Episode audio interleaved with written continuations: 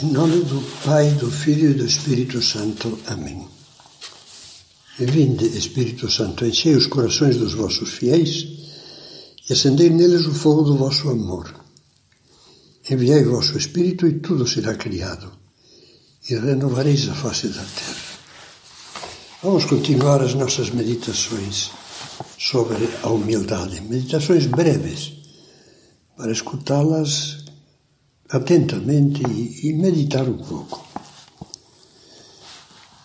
Jesus usou muito de comparações para revelar pouco a pouco o mistério da sua pessoa, a pessoa do Redentor, verdadeiro Deus e verdadeiro homem. A metáfora e os símbolos são muitas vezes, como na poesia, a única maneira de expressar o inexprimível. Jesus, por exemplo, se comparou com um pastor que cuida das ovelhas e dá a vida por elas. Comparou-se com a luz, eu sou a luz do mundo, com o caminho que leva para o Pai, com a videira que envia a sua seiva aos ramos. E lhes comunica, comunica a vida. E lhes permite dar fruto. Agora, porém, vamos deter-nos numa comparação que, além de mostrar o mistério de Cristo, mostra o que nós deveríamos ser. Vamos abrir o Evangelho de São Marcos, pelo capítulo 9. Após narrar uma discussão dos apóstolos sobre a questão da prioridade, já comentada em outra meditação anterior, discutiam sobre qual deles era o maior. São Marcos conta que Jesus, sentando-se ao chegar em casa, chamou os doze. Tomou uma criança, colocou-a no meio deles e, pegando-a nos braços, disse-lhes: Aquele que receber uma destas crianças por causa do meu nome, é a mim que recebe.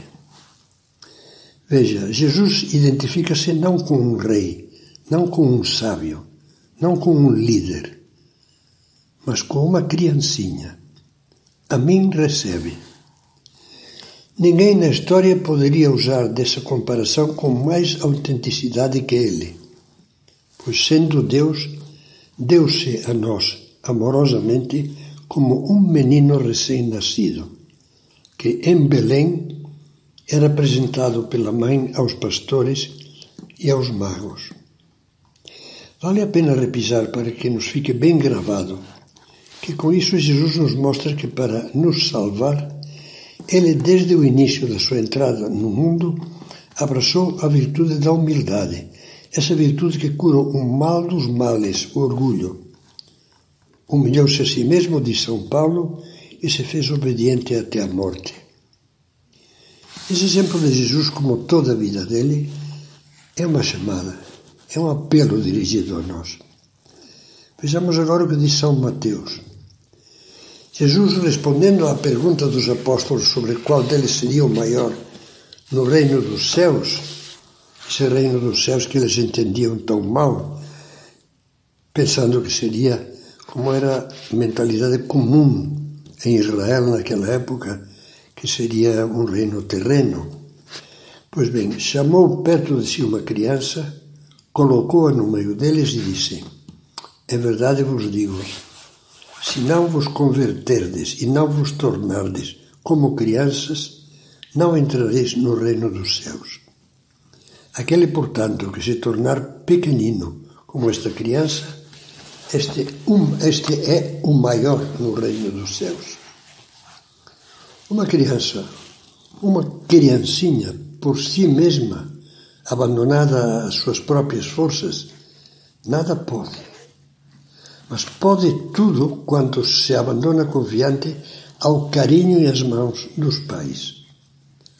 Um menino de três anos e tenta pôr a si mesmo o paletó do pai é um palhacinho, palhacinho é, é engraçado.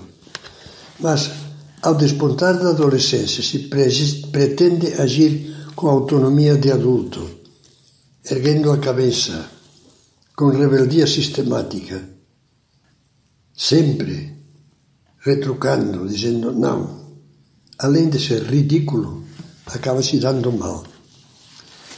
Perante a grandeza, a bondade e o poder de Deus, nós somos crianças. Crianças muito amadas. Quanto mais crianças nos fizermos pela verdadeira humildade, humildade, mais Jesus nos abraçará e nos levantará bem alto. Ele que nos diz: sem mim nada podeis fazer, também nos ajuda a dizer, quando somos humildes, o que afirmava São Paulo: Eu posso tudo naquele que me dá forças, ou seja, em Deus. Numa homilia de 1964, São José Maria exortava: Sede muito crianças, e quanto mais melhor. É o que vos diz a experiência deste sacerdote que teve que levantar-se muitas vezes ao longo desses 36 anos. Ele falava do que tinha acontecido desde 1928, que foi a data da fundação do Opus Dei. Muitas vezes, ao longo desses 36 anos, que longos e que curtos se fizeram para mim, que vem procurando cumprir uma vontade precisa de Deus. Uma coisa me ajudou sempre: continuar a ser criança, meter-me continuamente no regaço da minha mãe e no coração de Cristo, meu Senhor. Como diria quase na véspera da sua morte, eu me vejo a mim mesmo como uma criança que balbucia, que está aprendendo. E, e, e estava feliz.